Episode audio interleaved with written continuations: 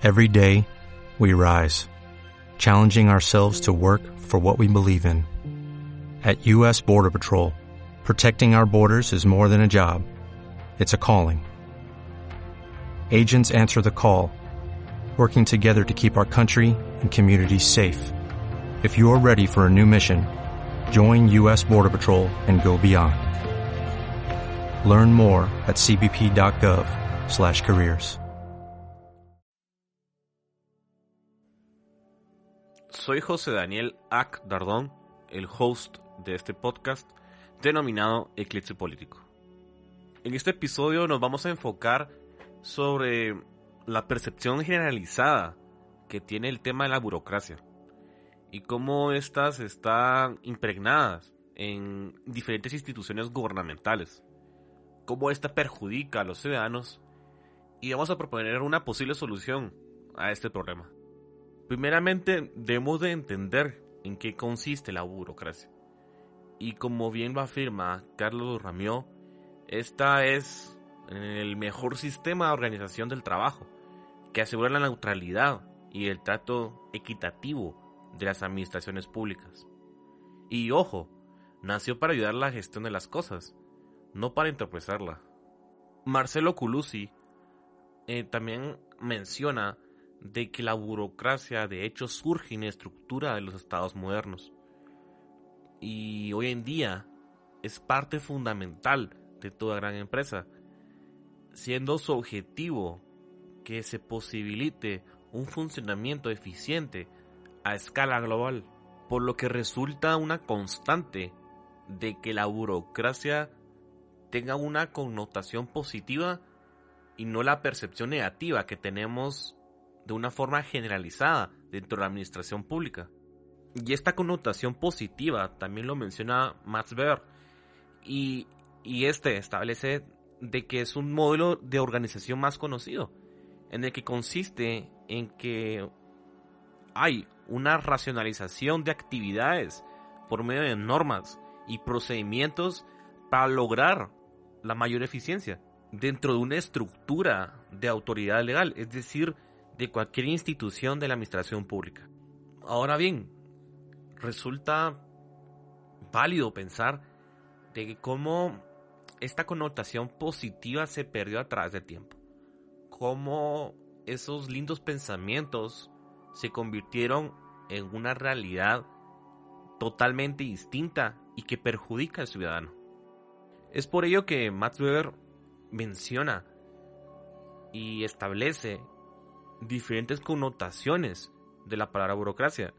Y dos de estos son, primero, la burocracia en el sentido de vulgar, que corresponde al significado ordinario, popular y parroquial, cuyo sentido ha sido siempre mal utilizado, en la forma despectiva de caer en la ineficiencia e ineficacia del desempeño funcional referente a la lentitud, a exceso de trámites, velación de disposiciones, que traban las actividades y que en muchas de sus situaciones son fácilmente vulnerables y corrompidas.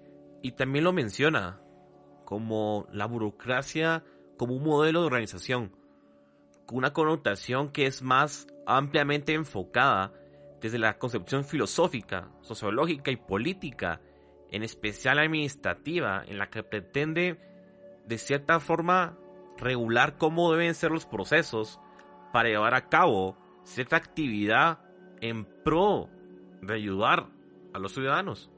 Y Max Weber también reforzaba esta idea y mencionaba de que esta forma de organización tiene que tener unos elementos positivos y acentuarse en la precisión, velocidad, claridad, regularidad, exactitud y eficiencia.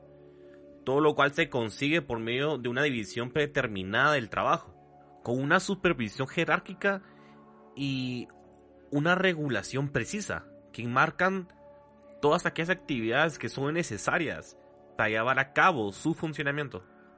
Y sin duda alguna, es impensable que en estos tiempos aún se utilicen medios o herramientas que prácticamente están desactualizadas. Y pareciera que la administración pública se ha quedado rezagada. Y como hacer cosas en, en papel pero esto va muy de la mano de la capacidad de las personas que están en el ejercicio del poder. ¿Y a qué me refiero con esto? Es que si bien estos empleados y funcionarios públicos tienen toda la obligación legal, toda la obligación democrática y toda la obligación que se le puede poner para realizar las cosas, realmente si somos honestos no tienen el chance de poder gobernar adecuadamente. Y no quiero escudarlos y decir, tengámosles un poco más de empatía. No, sino es el hecho de que realmente no tienen la posibilidad de, gobernar.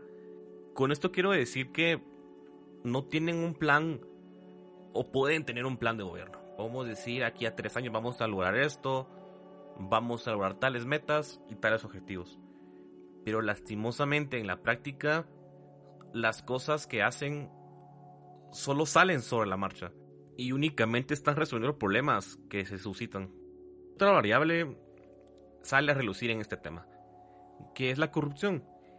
Y está vinculada con el déficit de valores morales, con el poder del dinero, con el crimen organizado, con el narcotráfico, con la debilidad de los mecanismos de control, con la falta de rendición de cuentas de los funcionarios, con el presupuesto del Estado, con el financiamiento de la política, pero por sobre todo está relacionado con la falta de compromiso ético ciudadano. Si bien existen muchos problemas, no basta con señalarlos, sino también hay que implementar en nosotros una cultura de denuncia, porque si no las cosas nunca van a cambiar. Ahora bien, ¿cómo cambiamos esto? Sin duda la gestión pública debe adaptarse a los diferentes cambios sociales y tecnológicos.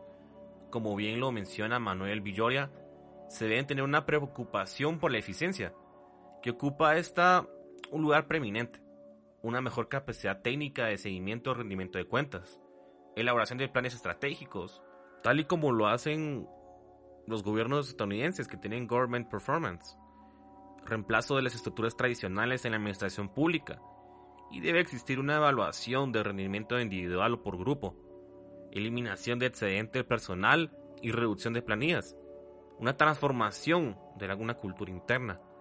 Deben entender los empleados, funcionarios y trabajadores del gobierno que son servidores públicos, por lo que resulta coherente implementar una cultura de servicio al cliente.